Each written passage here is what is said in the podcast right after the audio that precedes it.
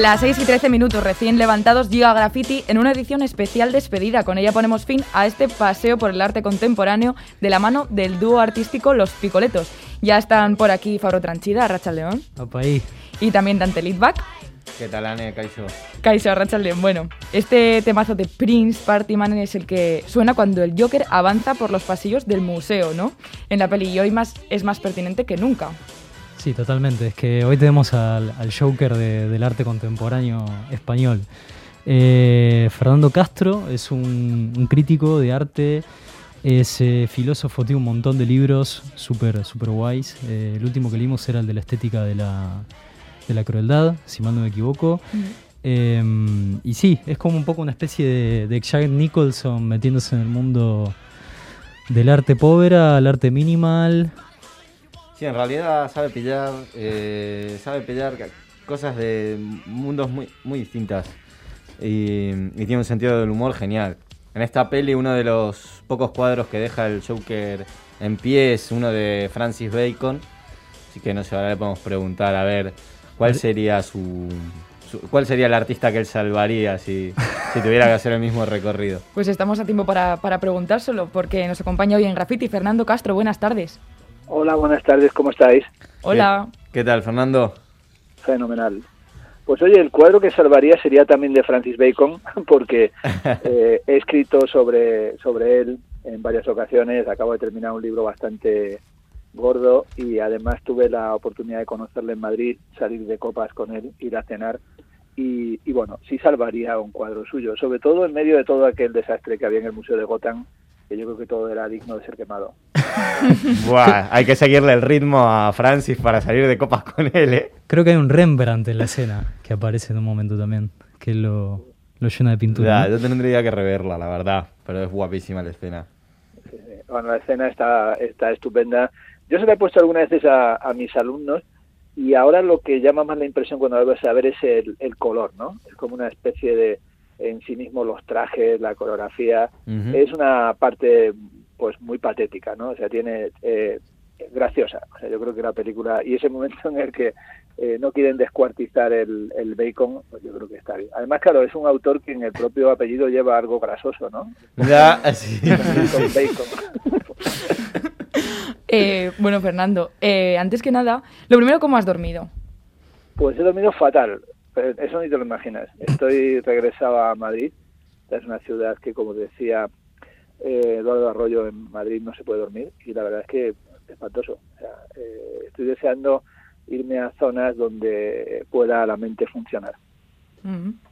Eh, no sabemos si tienes algún sueño interesante, si sueles recordar lo que sueñas. Eh, durante años no recordaba. Últimamente eh, estoy metido viendo series de televisión. Bueno, eh, mientras estaba viendo Min Hunters, la de David Fincher, pues todas las noches lo he pasado, pero bastante extraño porque de repente yo no tengo recuerdo de sueños y resulta que, que las, los asesinatos en serie, ¿no? Esta es la serie famosa sobre Douglas y el comienzo del concepto de serial killer pues me imaginaba en medio de mi casa en el bosque, donde no hay nadie en bastantes kilómetros redonda, que venían a descuartizarme y hacerme, pues bueno, las movidas que hacían los de la Family Mason y cosas por el estilo. Con lo cual, últimamente estoy muy metido en pesadillas de serial killers, eh, asunto veraniego por excelencia. no está mal, no está mal. Y, bueno, también yendo un poco por ahí, eh, para empezar también vamos a retroceder un poco en el tiempo aún nos encontramos en medio de, esta situación, ¿no? También eh, pandémica, eso ha tenido su peso en el arte. Eh, hablando de eso, ¿cómo te imaginabas tú que se posicionarían los artistas durante eh, toda esta también pesadilla que estamos viviendo, el confinamiento, la pandemia en general? ¿Esperabas que fuese un tema que se reflejara tan rápido en, en tantísimas obras? Yo, bueno, sí creo que era lógico, sobre todo por la dependencia que tenemos de las redes, ¿no? Es decir, eh, se, vio claramente desde el principio que, bueno, el momento de la pandemia tenía una tropa preparada para la pandemia que eran los artistas, los escritores, bueno, la gente que en realidad, que lo habréis escuchado muchas veces cuando se le decía a un artista cómo lo has llevado, pues en realidad era una continuación de su existencia cotidiana, es decir, los artistas mm. viven en pandemia desde los orígenes del arte, es decir, en, su estudio, encerrados en sí mismo. La única diferencia es que no puedes viajar, ¿no? Cosa, por otro lado, que está estupendo, porque yo creo que una de las peores cosas que se han creado en la humanidad es el turismo, ¿no? La idea de que una persona tirada en una playa con arena en la raja del culo sea una experiencia dichosa, pues no hay que me aguante, ¿no? Entonces, yo creo que ha sido una época esta de la pandemia en la que la gente que se dedica a leer, a escribir, a, a, pintar, a hacer un trabajo de ese carácter, pues se sentía un poco en su salsa, ¿no? Hay gente que de repente se vio metida entre cuatro paredes y dijo, ¿qué hago yo aquí? Pero es mm. que, por ejemplo, eh, a mí es un tema que me interesó. Por otro lado, ah, yo aproveché la pandemia para escribir mucho, para escribir de hecho un libro sobre el efecto artístico de la pandemia, que se titula Cuidado y peligro de sí, y en mm. él, pues bueno, traté de, de ver qué es lo que esto suponía en relación con la idea de cómo vivir juntos, bueno, todo lo que fuimos viendo en la red, de repente se da cuenta, una aplicación que hoy es cotidiana es la de Zoom, existía antes de la pandemia, pero de repente durante la pandemia se convirtió en algo que estábamos todo el día dando clases por Zoom, haciendo reuniones por Zoom, haciendo conferencias por Zoom. O sea, eh, de hecho se creó una estética, yo creo que la estética de la pandemia está muy vinculada a lo que sucedió en ese tipo de plataformas de ver los, la retícula de las caritas de la gente, ¿no? Fue un momento también bueno para los cotillas, yo soy muy cotilla, ¿no? Porque podías ver quién tenía libros en casa, quién no lo tenía, quién tenía aquello convertido en un, en un cuchitril, quién, quién, era, quién era un serial killer en potencia, porque había cosas muy raras en su casa. Luego, vieron, los croma, ¿no? La gente que se metió por detrás, imágenes. Pero bueno, sí creo que ha sido un momento eh, en el que, como, no sé, si no hay viento hay que remar, en medio del naufragio hay que intentar tomar alguna posición medio lúcida y no loca, y yo creo que muchos eh, se aferraron a su actitud artística, a su capacidad de hacer cosas y ha habido, bueno, en todos los campos, piensa en el ensayo, ha habido eh, un montón de ensayos, yo creo que mucha gente escribiendo.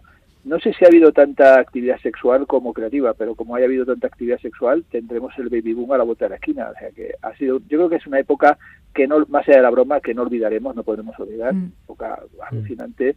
Eh, que tiene, yo creo que dejó las distopías pequeñas, o sea que no nos imaginábamos una cosa así de repente eh, encerrados todos en nuestras casas, saliendo a aplaudir a tal hora, eh, con miedo comprando rollos de, los aplausos. Los, aplausos, luego comprando rollos de papel higiénico. Yo ese día que vi a la gente por la tele comprando rollos de papel higiénico, dije, esto es un performance eh, escatológico, porque compran otro papel higiénico, les ha dado la diarrea o algo así. Y luego cuando fui la primera vez al mercado y vi que no había papel higiénico, dije, madre mía, yo he sido el tonto, hay que limpiarse con la mano, ¿no? Entonces, bueno, ha habido, luego, y luego, por ejemplo, una cosa que habréis visto que fue muy curiosa, la gente comprando harina de fuerza, ¿no? Haciendo, pasteles, ¿no? Había pasteleros, había gente entregada a la repostería fina. Bueno, yo creo que ha sido una, yo creo que lo que cada uno hiciera durante la pandemia ha sido un retrato importante de en qué se convierte la colectividad en tiempos de crisis tan impresionantes como esta, ¿no? Y bueno, yo creo que es una época que vamos a ver cómo repercute. Yo creo que siempre este tipo de situaciones, el SIDA, por ejemplo, la otra gran pandemia de los mm. final del siglo XX, generó obras artísticas, algunas de ellas cruciales, ¿no? Por ejemplo, recuerdo el carrying que hizo Pepe Spariu en Artelecu, en San Sebastián y luego en Madrid. Sí, Félix García, eh, Torres. Sí, claro, exacto. Hubo mucho arte vinculado. El SIDA generó un arte muy importante de reivindicación. Mm. Tendremos ahora que ver qué genera como arte el, la pandemia, ojalá no solo como arte, sino también como con reflexión social, ¿no? El plano de la ecología, de la comprensión de qué queremos que sea la sociedad. Y yo creo que es un momento, es un momento muy importante para pensar, para pensar, para, para ensayar nuevas formas de vida. Yo creo que hemos tenido llamada de atención muy seria, ¿no? Eh, a mí me impresionó mucho como unos meses antes de la aparición del virus en Wuhan, fue la cumbre del planeta, acordaros, que se hizo aquí en España porque Chile no la podía hacer, etcétera, etcétera. Ah, y de repente el único asunto decisivo era si Greta Thunberg venía o no eh, en, en un barco ecológico, ¿no? Eso es lo único que a la gente le interesó. Se hizo la cumbre, se terminó la cumbre, no se tomó ninguna decisión. Eh, parecía como que el planeta estaba de maravilla, ni siquiera se crearon los famosos índices de emisiones eh, a la atmósfera, etcétera. Y unos meses después, de repente, es un virus el que nos obliga a modificar nuestra forma de vida. Yo creo que es un aviso de, bueno, del planeta enfermo, de la situación en la que nos encontramos. No soy cosparanoico, pero como decía Kurt Cobain, que no seas paranoico no quiere decir que no te persigan, ¿no? Es decir, yo creo que pasan cosas muy serias. y de hecho, con ese aspecto, eh, habías, bueno, más allá que yo también creo que es eso, más que nada nos hemos dedicado como a acumular, igual tampoco tanto a producir, pero, pero sí que todo el mundo ha estado pensando más que nada y, dándole vueltas a las cosas que tenía a mano y que por ahí no tocaba. Y en ese sentido, una de las cosas que no sé si empezó con el confinamiento, ya tenías desde antes, es esto de las situaciones doméstico paranormales. O sea, que algo de conspiranoia no tendrás también un poco. Sí, bueno, eh, con las situaciones domésticas empecé, empecé antes, un poco antes, y sobre todo, digamos, en el uso que yo hago de las redes como tiempos muertos, ¿no? Es decir, en ese momento de cuando estoy, yo llevo esa vida así súper esquizofrénica, donde paso de lo académico a lo cotidiano, a, las conferencias, a la relación con los artistas, y había momentos en los que veía pues esos objetos que tienes en casa o en el despacho de la universidad o en la biblioteca o lo que fuere, mm. que dices, pero ¿por qué tengo una, dos pinzas delante de mi cara? O sea, en, la estantería.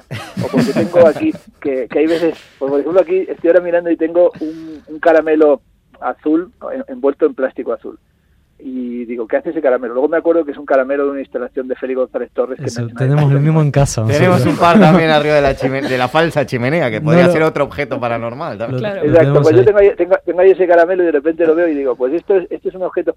Tengo, por ejemplo, una foto del Papa eh, Ratzinger de Benedicto, lo tengo ahí eh, frente mío, como si yo fuera seguidor de Benedicto. Hay veces que hay gente que viene al despacho de la tele o gente que viene a entrevistarme y dirán, este tío es un curita, ¿no? Hace tiempo tenía también al de Monsignor que iba de Balaguer, el del Opus Dei, lo tenía ahí como para momentos de mal rollo, ¿no? De repente, eh, hay cosas paranormales. Eso ya son vórtices a otra dimensión, más, más, más David Lynch, ¿eh? Ahí. Más David, exactamente. De repente cosas que veo, veo de repente, pues por ejemplo colecciono eh, la, lo que aparece en los roscones de Reyes, ¿no? Que además mm, eh, siempre, desde hace años, me sale a mí dentro del roscón de reyes se meten que sí muñequitos, lo llaman a veces la mona o no sé qué. Mm. Pues yo tengo una estantería llena de ese tipo de, reyes magos, de pitufos, de caballos con alas, de cerditos, una cosa, como sea, te lo juro, alguien entre dice, este chaval es Jack el Destripador versión 2.0, ¿no? Pues lo tengo ahí y a veces digo, bueno, eh, he terminado de echarme la siesta y digo, ¿qué hago ahora? Pues una situación doméstica paranormal. Es decir, yo eh, le concedo mucha importancia a lo que carece de todo sentido. Es decir, a lo que yo desde que empecé a hacer eh, cosas en el mundo del arte y de la universidad, siempre me decían, no hagas eso que te van a echar, que me iban a echar de la universidad o que me iban a echar del periódico. me iban a echar. Y yo, en cuanto que me lo decían, lo hacía con una pasión brutal. Estaba deseando que me echaran, que me echaran de todo. Entonces, he tenido como ese niño repelente que, bueno, o también travieso que no acepta ningún límite, pues yo en muchas ocasiones lo que hago es claramente de una ridiculez que te mueres. Hay veces que me dan likes y digo, pero ¿cómo me dan un like y no una patada en la cabeza? Entonces, bueno, pues yo me entretengo. Y muchas veces es sencillamente cortar el ritmo. Si estuviera únicamente leyendo, hay gente que te dice, no, es que yo me paso el día leyendo a Hegel. Y les miras y dices, pues cuéntame a qué bares vas para no acercarme por allí, ¿no? Porque es horroroso. Imagínate que, os encontráis ahí por Euskadi con un tío que solo sabe de Kant, ¿no? dice, pero es que pavo, ¿qué hacemos con él? O sea, devolverle a su corral, porque allí pastando estará contento. Yo prefiero, ya digo, me guío mucho por la curiosidad, lo mismo me interesa estar un día eh, leyendo, ahora estoy leyendo pues sobre Foucault y el psicoanálisis, que de repente al día siguiente ponerme a ver Sálvame, de hecho yo estoy siempre con esa especie de cuestiones muy polarizadas, ¿no? De repente me pongo hace días, estoy escuchando un cabrero de las urdes en YouTube, y mi mujer cuando a veces viene a ver me dice, pero ¿por qué escuchas eso? digo, pues porque me fascina. Tío que habla de las cabras, que habla de, de, los caballos, que habla de los, los olivos.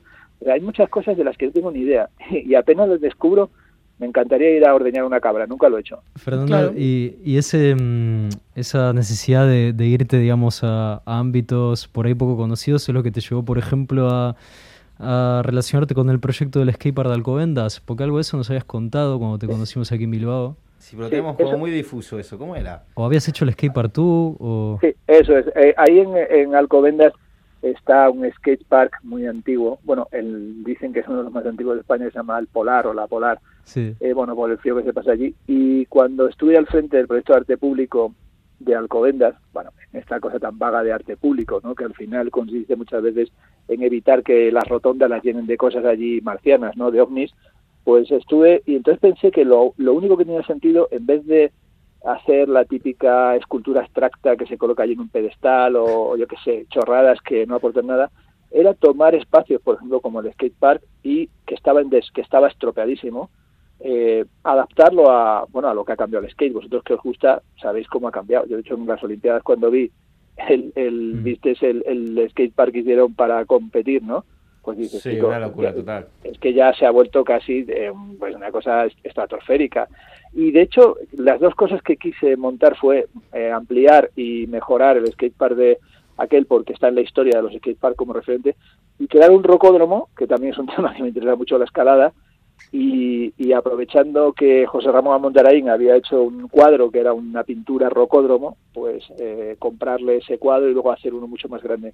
Desafortunadamente eh, se hicieron todos los proyectos y al final los políticos cada vez que le contaba los skateparks me miraban como con perplejidad y me decían, oye, pero eso es una escultura, porque ellos lo que querían, ellos lo que querían era una escultura, es decir, no habían salido de la idea arte público escultura. Entonces yo pensaba bueno, además no, no estaba innovando nada. Ya eh, Jeff Wall y, Dan Graham eh, crearon hace tiempo un proyecto de un skate park hecho por un fotógrafo y un artista.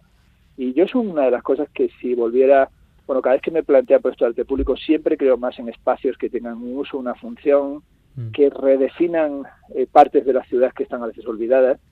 Y ahí lo único que hice fue meterme en ese mundo, que es un mundo que yo no he sido practicante, ¿no? Cada vez que me montan una tabla eh, he caído como un fardo, ¿no? Es decir, soy un tío como para romperse la espalda en una tabla. ¿Tienes tabla ahora o...?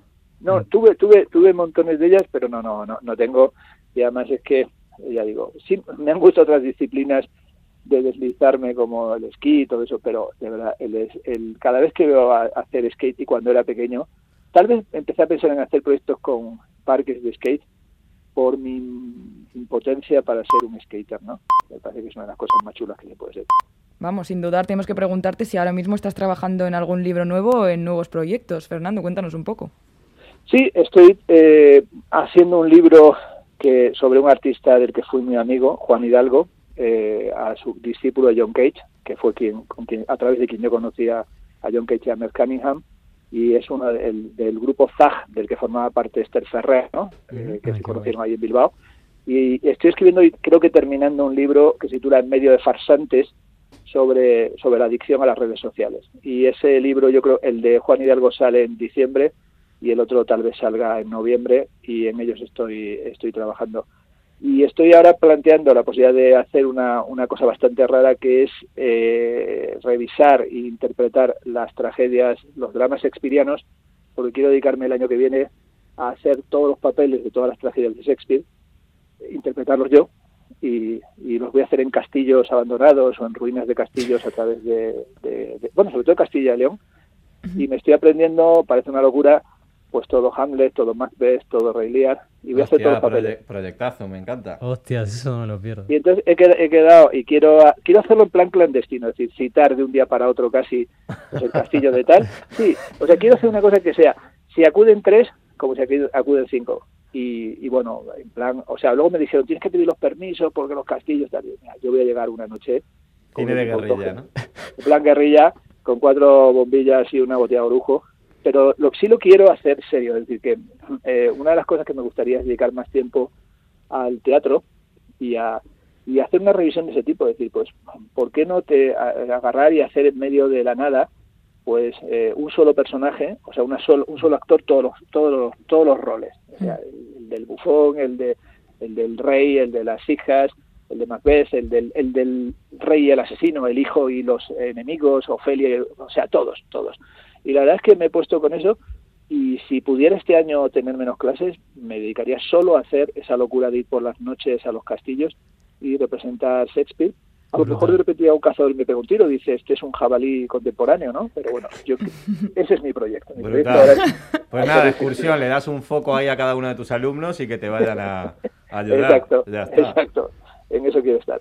Pues te seguiremos la pista. Fernando Castro, invitado especial hoy en la última entrega de Recién Levantados. Muchísimas gracias por pasarte hoy por el graffiti de, Radio Euskadi. Ha sido un placer. Un fuerte abrazo a vosotros, un fuerte abrazo a los picoletos, a los que os tengo tanto cariño. Nos hemos cruzado en nuestra vida un día muy rápidamente, pero sabéis que tenéis todo mi afecto. ¿eh? Cuidaros y que todo vaya bien. gracias, Fernando. Un abrazo grande también. Hasta luego. Agur. Agur.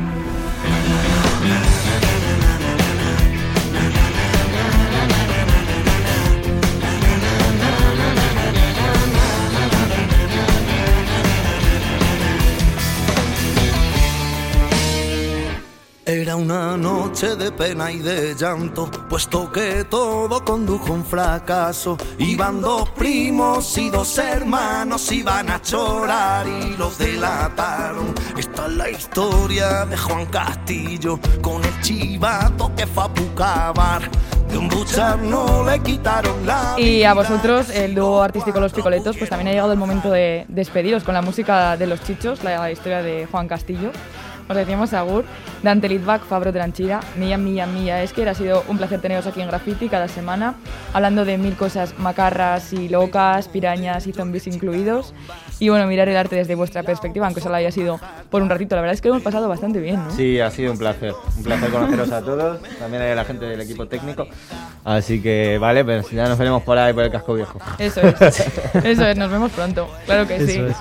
Agur. Agur siento al no poder controlarme. Na, na, na.